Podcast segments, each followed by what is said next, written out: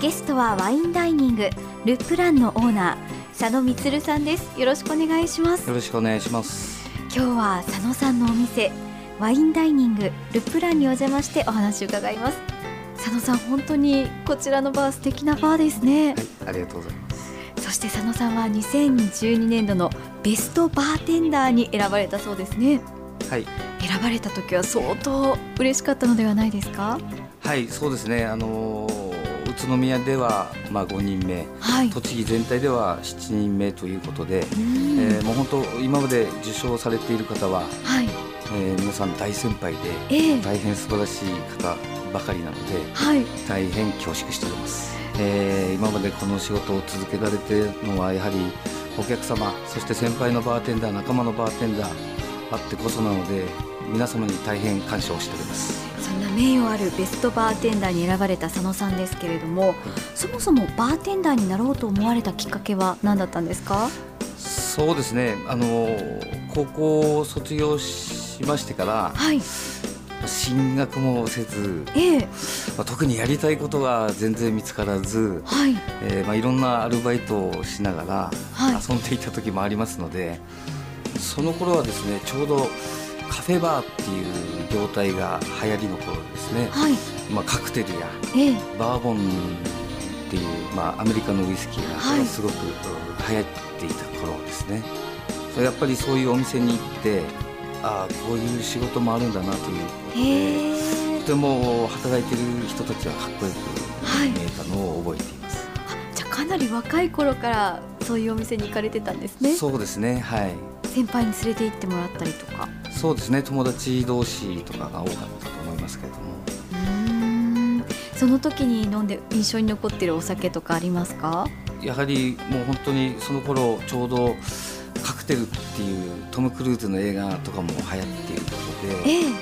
ちょうど私たちの年代はその頃ぐらいからカクテルを飲み始めたのかなという。はいまたトム・クルーズさんがこうシャカシャカ振る様子とかかっこよく映ってる映画ですよね。そうですね。はい。それを見て憧れたということなんですね。はい、へえ佐野さんはそうやってお店に行かれてバーテンダーに憧れてどうやって実際にバーテンダーの道のりを歩まれたんですか？はい。あのー、まあ、バーテンダーになろうと思ってからはですねまずバーテンダースクールに通いまして、えー、えー、まあ、一からちょっと勉強をしてみたいなと思いまして学校へ通いました。スクールではどんな勉強をするんですか？そうですね、あのー、もちろん有名なバーテンダーの先生たちがいらっしゃって、はい、もう本当にお酒の知識から実技などを教えていただける学校でした、はあ、基本的なところからみっちりと、はい、その後お店に立たれたんですか？そうですね、えー、アルバイトからはい始めました。アルバイト時代はじゃあもう先輩を見てという形ですね。そうですね。あの学校で勉強するのとやっぱり現場で、はい、えー、働くというのはもう全く別物なので、はい、日々勉強な感じでしたね。怒られたりとかそういうことはありましたか？それはもちろんあの技術はもちろんのこと、ええ、なんといっても一番難しいのは接客ですから。はい。お客さんに対してどう接していいかというところですね。はいそうですね。逆にお客さんと接していて嬉しかったこととかありますか？そうですね。やはりあのお帰りになるときに、はい。えー、笑顔でまた来るねというところがやっぱり醍醐味というか、はい、お客様の笑顔を見るのがやっぱり一番じゃないのかなというふうに思います。いやアルバイトから始まって2012年にはベストバーテンダーに選ばれたと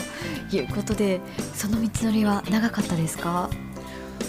えー、っとまあ、えー、日々、まあ、一生懸命一応やってきたので、まあ、あっという間でしたね。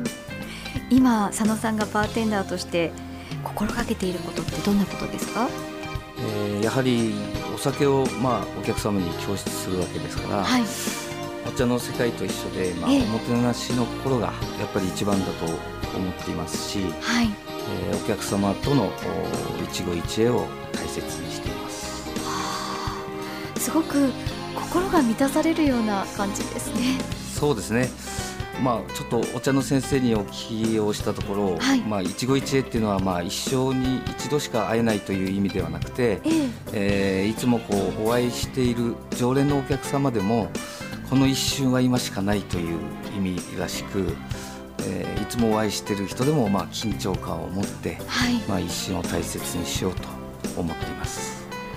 確かに一度として同じ瞬間はないわけですからね、はいえーそんな心遣いがきっとそのベストバーテンダーに選ばれた秘訣でもあるのかもしれませんね。はい